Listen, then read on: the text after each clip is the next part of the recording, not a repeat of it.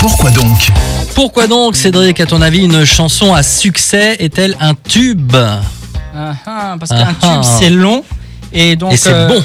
euh, voilà, mais quand un tube c'est long, ben justement la chance c'est que la chanson va durer Mhm. dans, dans le temps. D'accord. Donc voilà, c'est pas un tube. Ouais, c'est pas vraiment ça. hein. Ouais. Tout commence dans les années 50. Henri Salvador sort une chanson qui s'intitule Le tube. Le tube, effectivement, écrite par Boris Vian.